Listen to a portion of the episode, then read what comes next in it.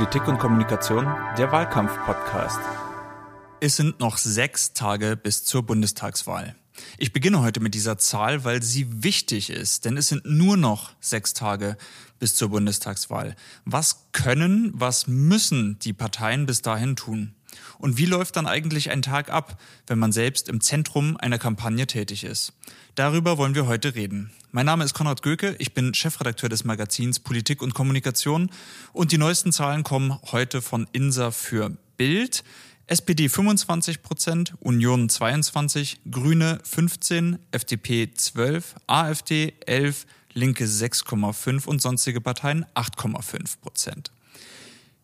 Und heute begrüße ich wieder unseren Wahlkampfexperten Kajo Wasserhöfel. Hallo Kajo. Hallo Konrad. Und mit uns spricht heute Politik und Kommunikation Herausgeber Torben Werner. Hallo Torben. Hallo Konrad.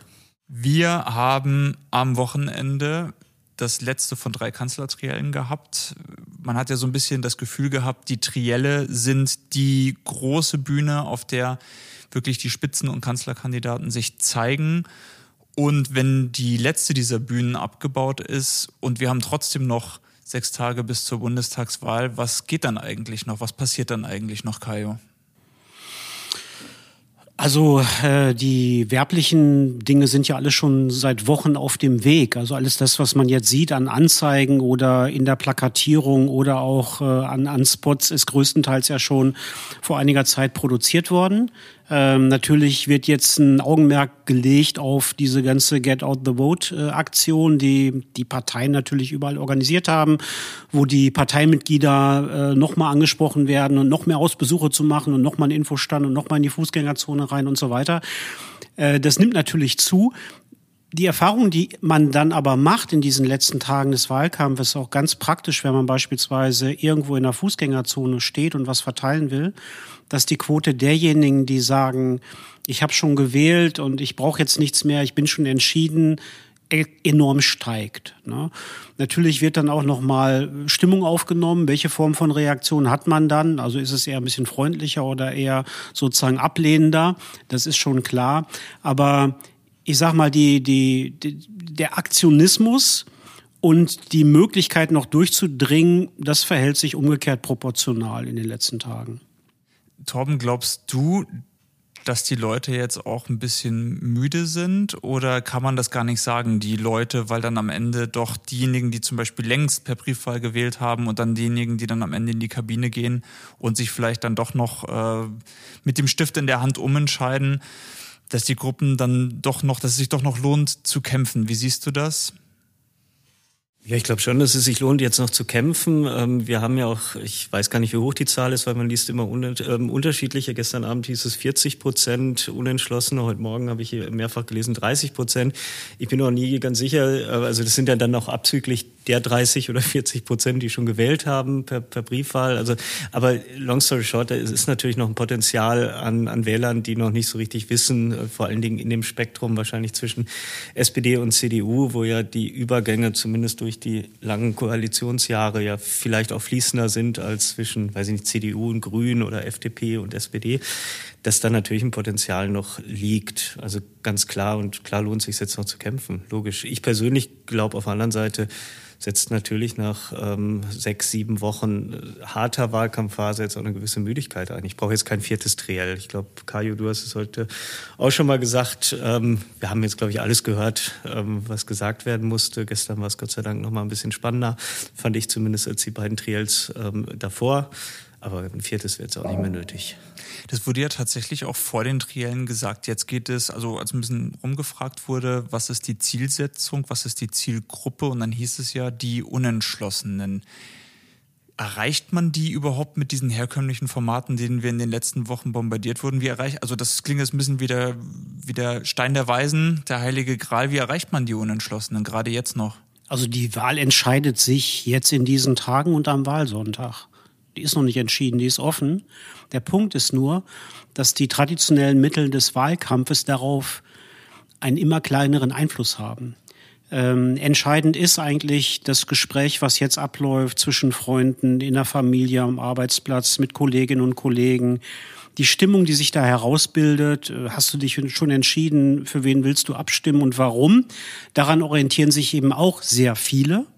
Und darauf hat man als Partei, als Wahlkampfführung ab einem bestimmten Punkt nur noch einen sehr, sehr geringen Einfluss. So. Das heißt, einen Case muss man vorher gemacht haben. Und dann ist die Frage, in welche Richtung läuft das eigentlich?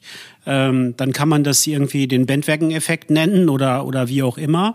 Das sind die unentschiedenen Wählerinnen und Wähler. Ähm, genauer kann die keiner greifen, was jetzt die Größenordnung angeht. Nach den Zahlen, die ich gesehen habe, sind sie in diesem Jahr nicht höher. Die Gruppe ist nicht größer als bei anderen Wahlen. Das ist eigentlich eine übliche Größenordnung, die wir da haben. Und die Frage ist ganz einfach, was ist sozusagen der Grundtrend und was ist die Schlussfrage, die sich unentschiedene Wählerinnen und Wähler stellen wenn sie sozusagen vor dem Wahlzettel stehen und überlegen, so mache ich jetzt mein Kreuzchen da oder mache ich jetzt mein Kreuzchen da? Was ist sozusagen das Leitmotiv, was denen in dem Moment durch den Kopf geht?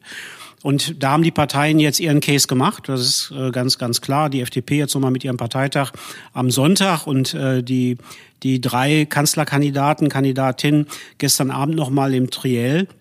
Da ist auch nicht viel inhaltlich Neues jetzt gekommen. Die Themenstrukturierung war nochmal eine etwas andere. Aber man sieht ja heute auch schon in den Medien, in der Medienrezeption, dass es nicht mehr den Uptake gegeben hat, jetzt beim dritten Triell, wie bei den ersten beiden. Und äh, die Zuschauerinnen und Zuschauerzahlen waren auch niedriger. Und das gilt eigentlich auch für vieles, was jetzt in diesen Tagen abläuft. Ich glaube, dass die, die meisten, die unentschieden sind, jetzt in einem Prozess des Nachdenkens sind ne, und sich dann eben orientieren werden in den Gesprächen mit Leuten, äh, die ihnen bekannt sind und wo sie einfach auch eine Vertrauensbeziehung haben. Glaubst du, Torben, dass man darauf Einfluss nehmen kann auf diese Gespräche? Ja, das hat Kajo ja gerade gesagt. Also die, die Argumente, die, die, die Wahlplakate, das ist ja alles draußen und da wird jetzt wahrscheinlich auch genug gesagt, um Argumente zu liefern, wenn man offen für die Argumente ist. Ich habe nur ein bisschen das Gefühl, dass keine Partei oder zumindest nicht die drei, über die wir aktuell sprechen, ähm, die Unentschlossenen wirklich versucht zu erreichen. Also ähm, ähm, da hört man doch schon seit Wochen immer sehr ähnliche Platten. Ähm, ähm, ähm die CDU fokussiert sich sehr stark auf Linksrutsch vermeiden, ähm, ähm, innere Sicherheit, also die klassischen Die Hard CDU-Themen. Ähm, ähm, die SPD spult oder Olaf Scholz spult ähm, seit Wochen die Platte mit mit 12 Euro ähm, runter, Respekt, äh, also klassische SPD-Themen und und die Grünen ähm, beschäftigen sich in erster Linie mit ihrem Kernthema dem dem Klima. Und das führt, finde ich, dazu. Natürlich hat die SPD massiv gewonnen, aber ist weit entfernt von dem, was man ähm, unter unter Schröder ähm, erreicht hat. Also das ist ja jetzt nicht, ähm, das ist aktuell natürlich ein Traumergebnis, wenn das, ähm, wenn die SPD das holt, ähm, hätte niemand mit gerechnet, aber ist ja, entspricht ja nicht dem Potenzial, ähm, die die Partei vor zwölf Jahren beispielsweise noch hatte und, oder vor 16 Jahren noch hatte.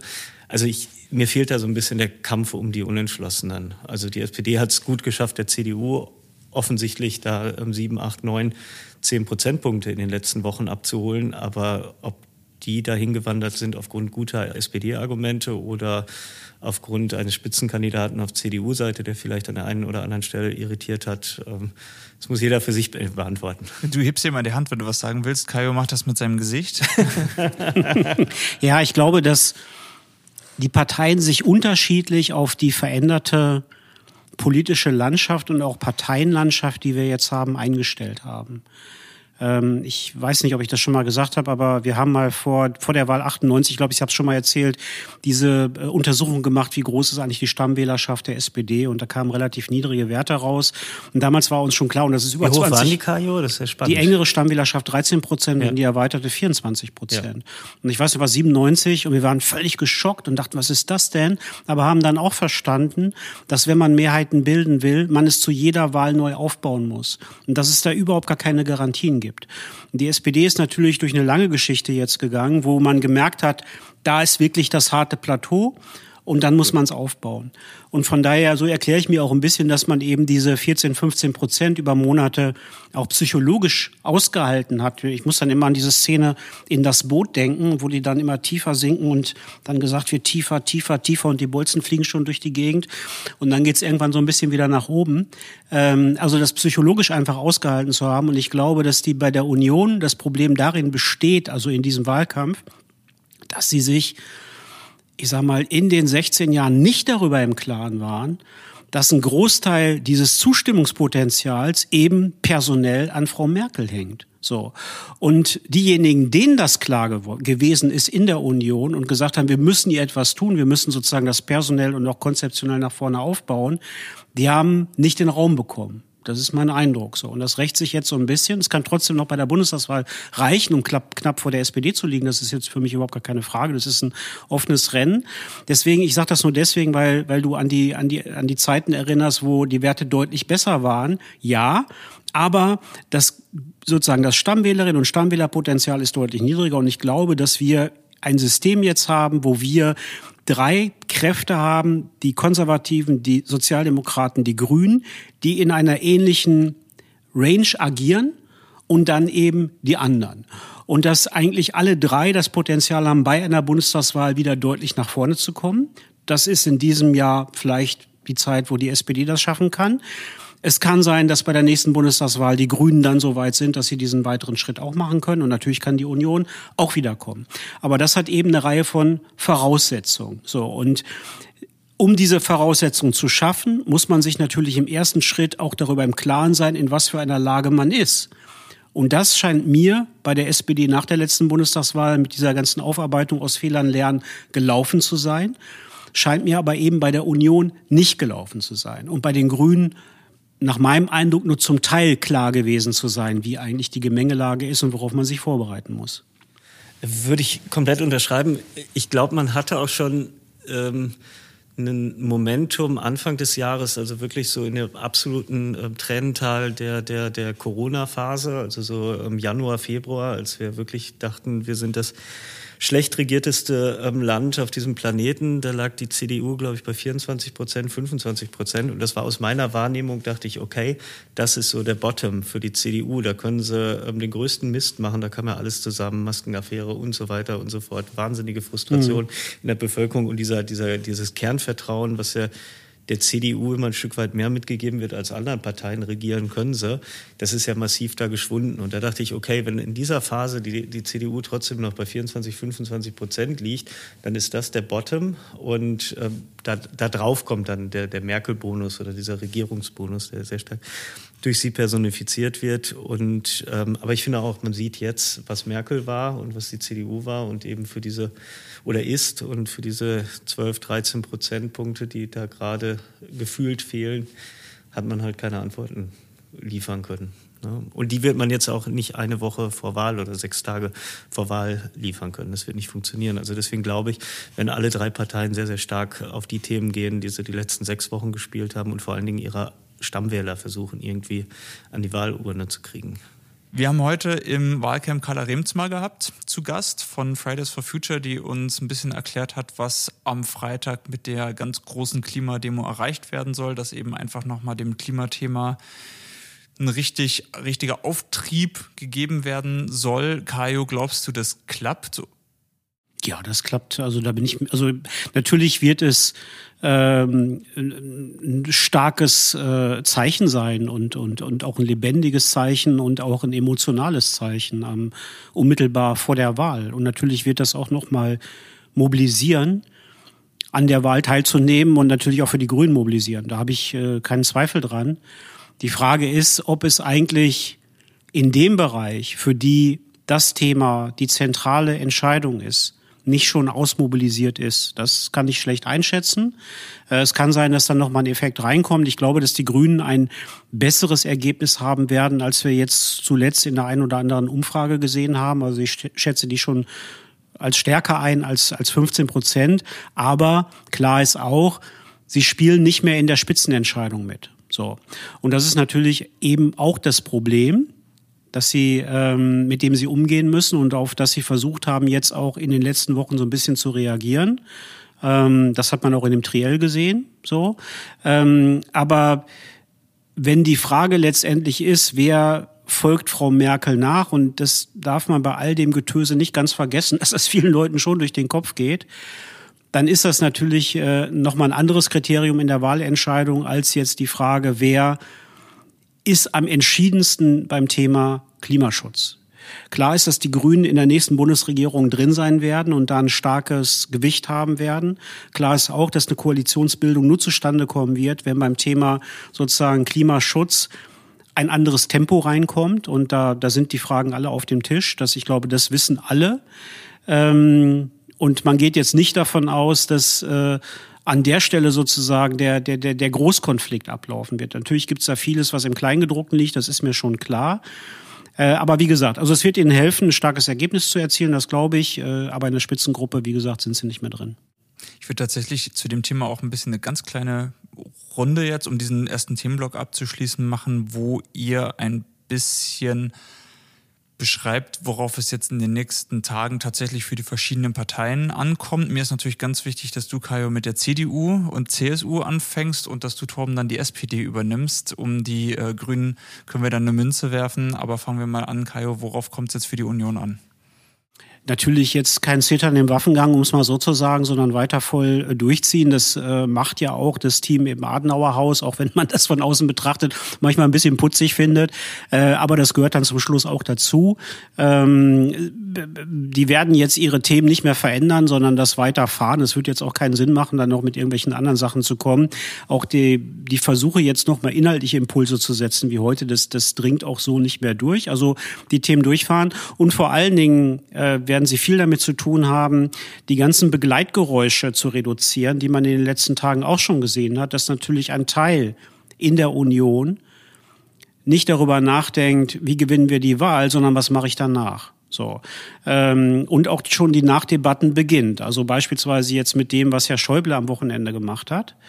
Da gab es ja dann auch die Anmerkung, na ja, das sei ja eigentlich auch eine Selbstverständlichkeit, die er da beschrieben hat. Und das sei ja so alles nicht. Das kurz naja, hat ein Interview gegeben und äh, da hat er darüber sich ausgelassen, dass natürlich die Trennung von Kanzlerschaft und Parteivorsitz ein Risiko gewesen wäre, was Frau Merkel genommen hat und was letztendlich also zwischen den Zeilen jetzt dazu geführt hat, dass man in der Situation ist, in der man jetzt ist. So. Und dann gab es natürlich einige, die das äh, kommentiert haben am Wochenende und einige aus der Union, die gesagt haben, na ja, das ist ja irgendwie erstmal nur eine Beobachtung, aber der Mann ist seit 1972 im Bundestag. Der weiß ganz genau, was er mit bestimmten Formulierungen auslöst. Das kann mir keiner erzählen, dass ihm das nicht klar war. So, und solche Sachen sind natürlich, ich war am Wochenende unterwegs, stand in Köln am Bahnhof, am Hauptbahnhof äh, und sah da auf das Riesendisplay und dann stand dann äh, äh, Schäuble kritisiert, oder Schäuble macht Merkel für die drohende Wahlniederlage verantwortlich.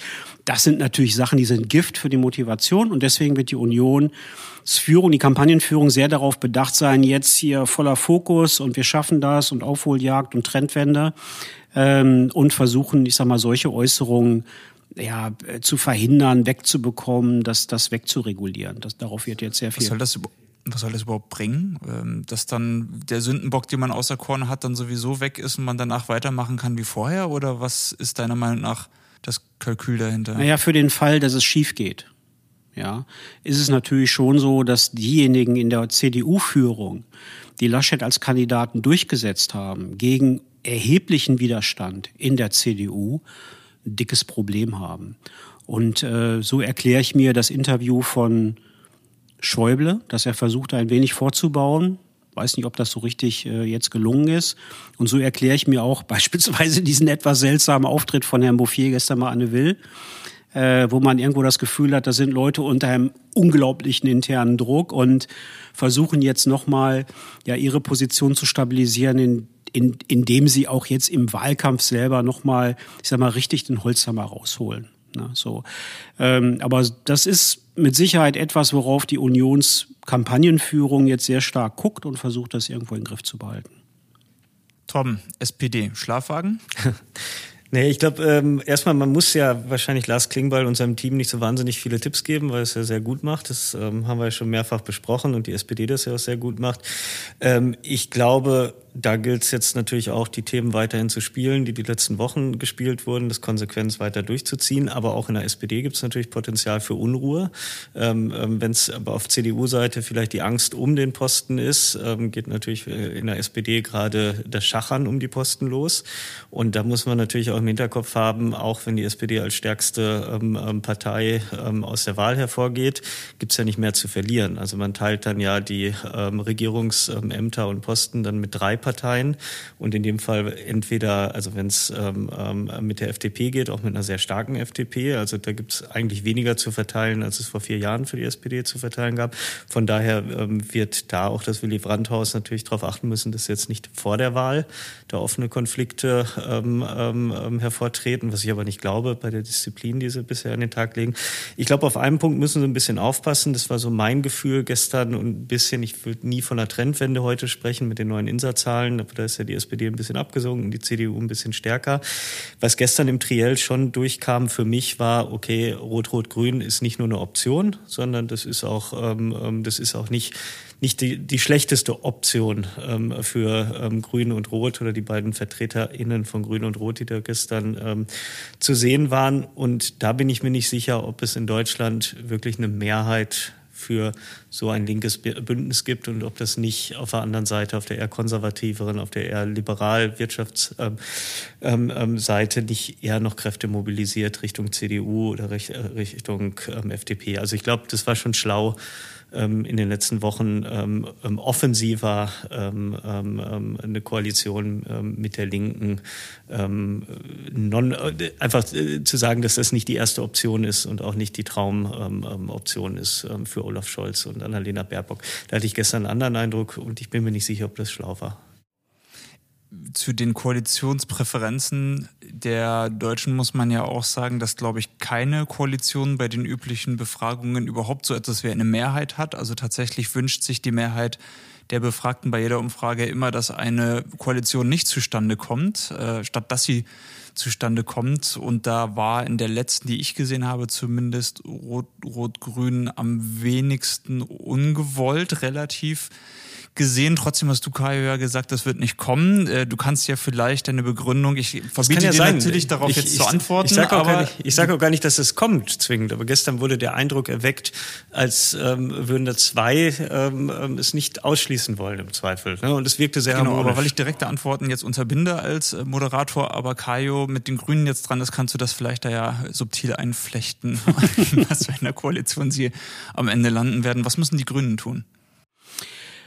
Die werden jetzt natürlich mit dem, was am Wochenende ansteht, das Klimathema nochmal äh, ganz zentral stellen und nach vorne stellen. Ich hatte das Gefühl, jetzt so die letzten Tage, dass sie ihre ja, aggressiven Truppen Richtung Scholz auch ein bisschen sehr an die, bisschen mehr an die Leine gelegt haben. Das war über Wochen auch schon ein bisschen komisch, weil äh, das bis in die Formulierung hinein identisch war, was dann gemacht worden ist. Außer äh, Bütikofer heute, ne? Ja, Bütikofer, das ist schon ziemlich dann verrutscht, aber es war, glaube ich, später am Abend und vielleicht nee. hat er ja da zu viel getrunken oder so. Das, das äh, war schon ziemlich daneben. Zwei Sätze Kontext noch? Ja, er hat einen, einen Tweet, äh, äh, er hat auf einen Tweet von Frau Esken geantwortet und dann den Begriff Gekleff, äh, Gekläffe benutzt. Also sie sollte mal mit ihrem Gekläffe aufhören.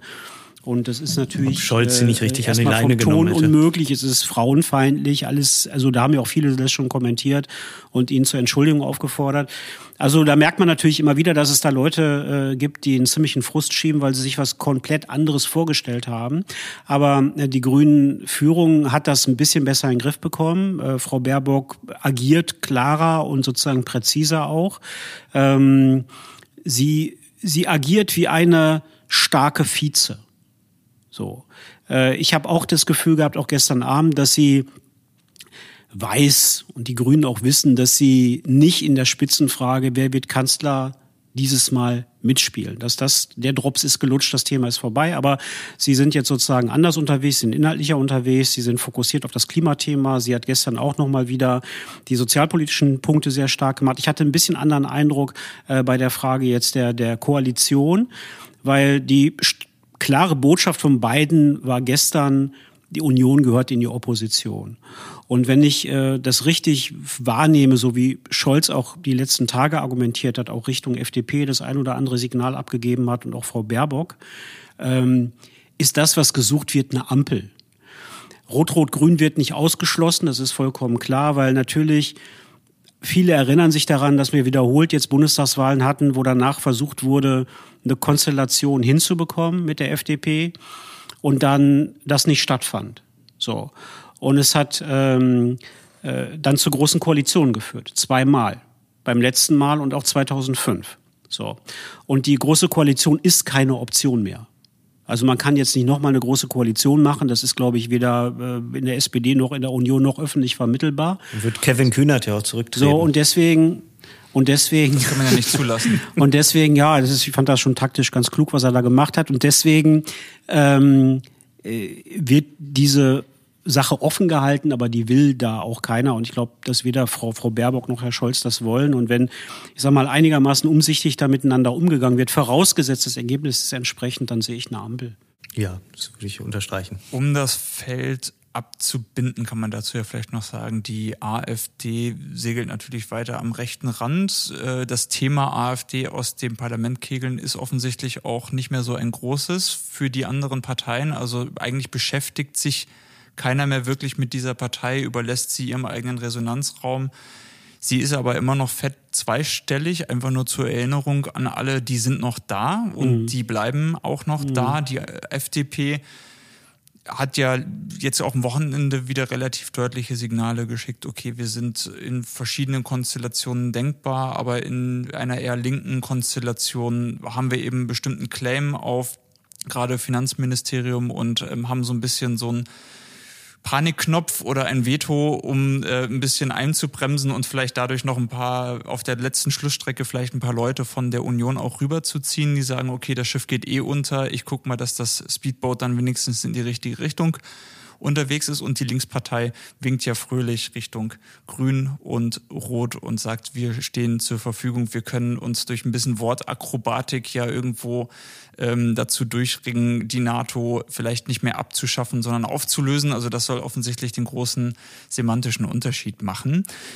Worüber ich aber gerne noch sprechen würde, ist tatsächlich der Wahltag. Wenn wir die Wahl so ein bisschen als großen Orkan sehen, den Wahlkampf auch und die Kampagnen sind im Auge des Sturms, was machen die am Wahltag? Was kann man da noch machen?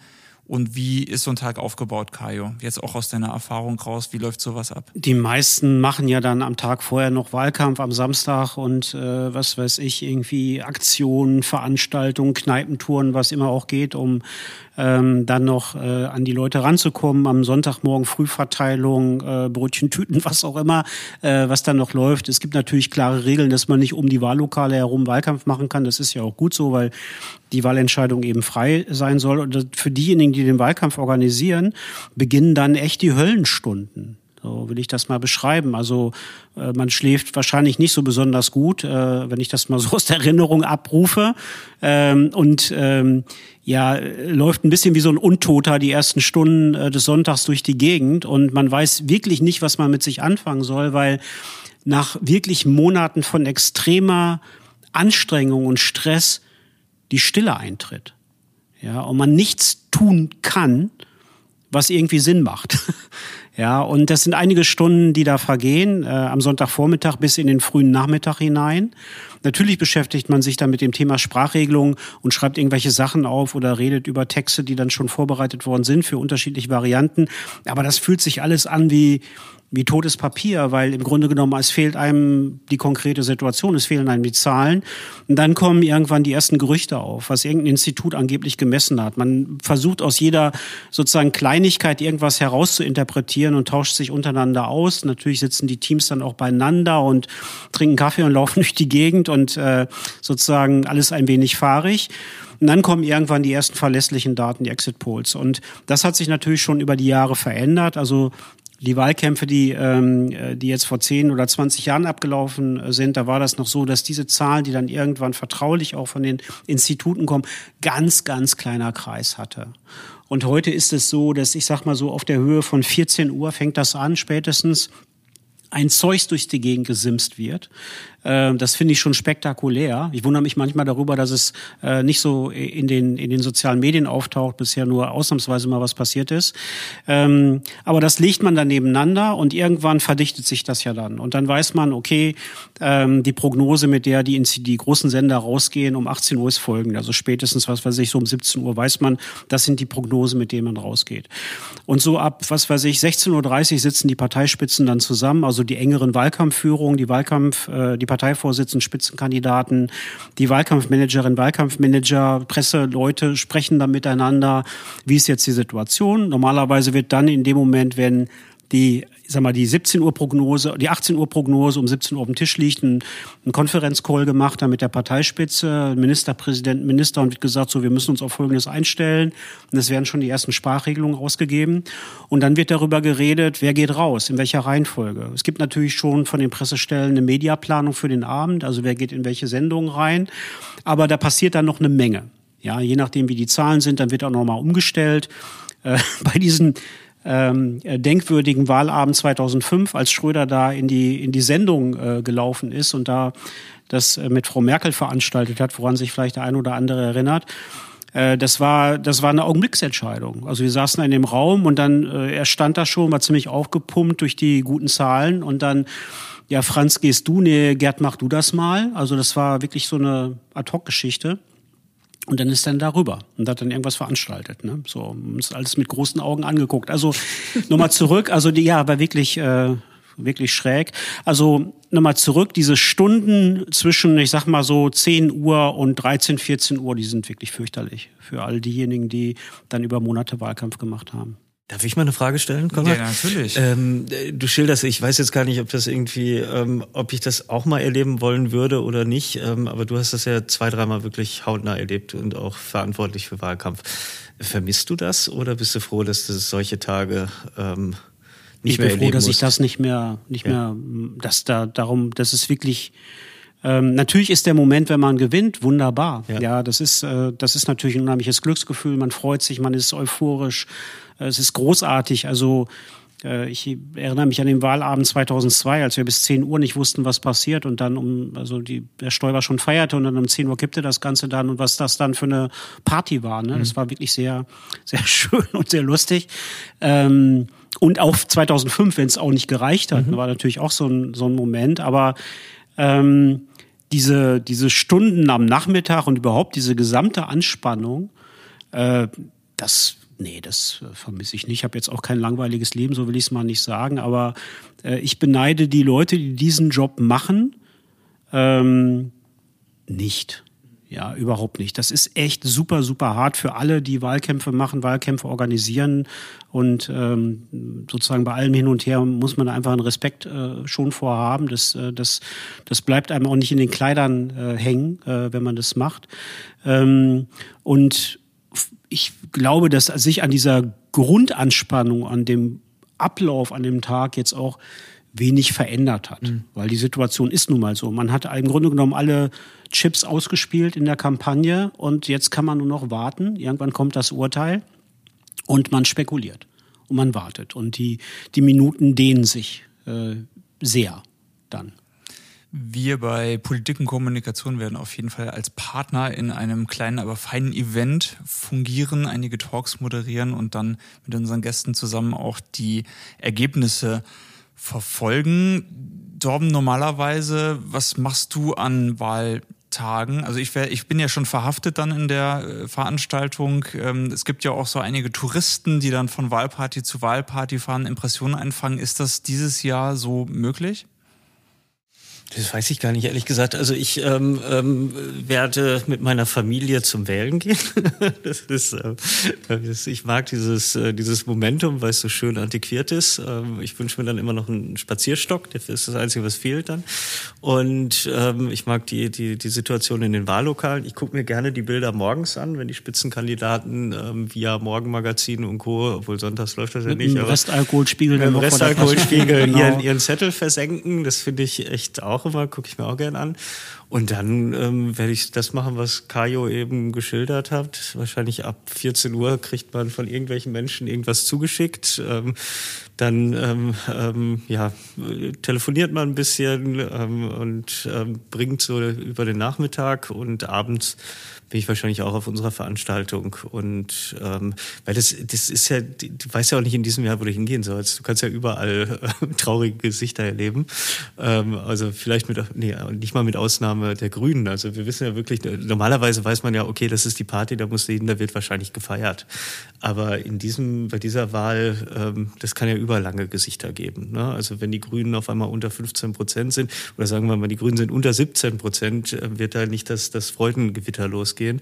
Wenn die FDP auf einmal bei 10 liegt, ähm, sind die auch nicht mehr happy. Also das können wir durchspielen. Ne? Und ähm, also von daher, ich bin, glaube ich, auch auf unserer Veranstaltung, Konrad nach der Wahl ist jedenfalls. Da sind dann alle Gewinner. Denn bei uns werden ja alle sagen, ja. ich habe es gewusst und das war mein Favorit. Na klar, das sind ja auch dann äh, die, äh, die bundesrepublikanischen Olympischen Spiele dabei sein, ist ja dann noch alles. Wir sind alle Gewinner, alles ist schön, wenn das vorbei ist. Jedenfalls nach der Wahl ist ja auch vor den Koalitionsverhandlungen. Ich würde vorschlagen, wir schaffen es kommende Woche noch einmal uns abschließend zusammenzusetzen und auch nochmal über das äh, crazy Wahlwochenende zu sprechen und dann in der einen oder anderen Form äh, auf jeden Fall unseren Podcast-Kanal nicht verkümmern, sondern weiterhin mit tollem Content über politische Kommunikation, vielleicht auch den etwas den Fokus zu weiten und äh, auch andere Felder zu bespielen, neben dem reinen Campaigning. Aber wir haben natürlich noch einige Landtagswahlen vor uns, ohne jetzt anzudrohen, dass wir jetzt dann auch noch die saarländische Wahl machen. No disrespect, aber ähm, das ist eine spannende Wahl da. Na gut, gut, ja. da bist du schon mal zwangsverpflichtet. Ich freue mich ja. auf jeden Fall drauf. Wir äh, treffen, sprechen uns kommende Woche. Für heute danke ich euch beiden. Danke dir. Vielen Dank, Konrad. Danke.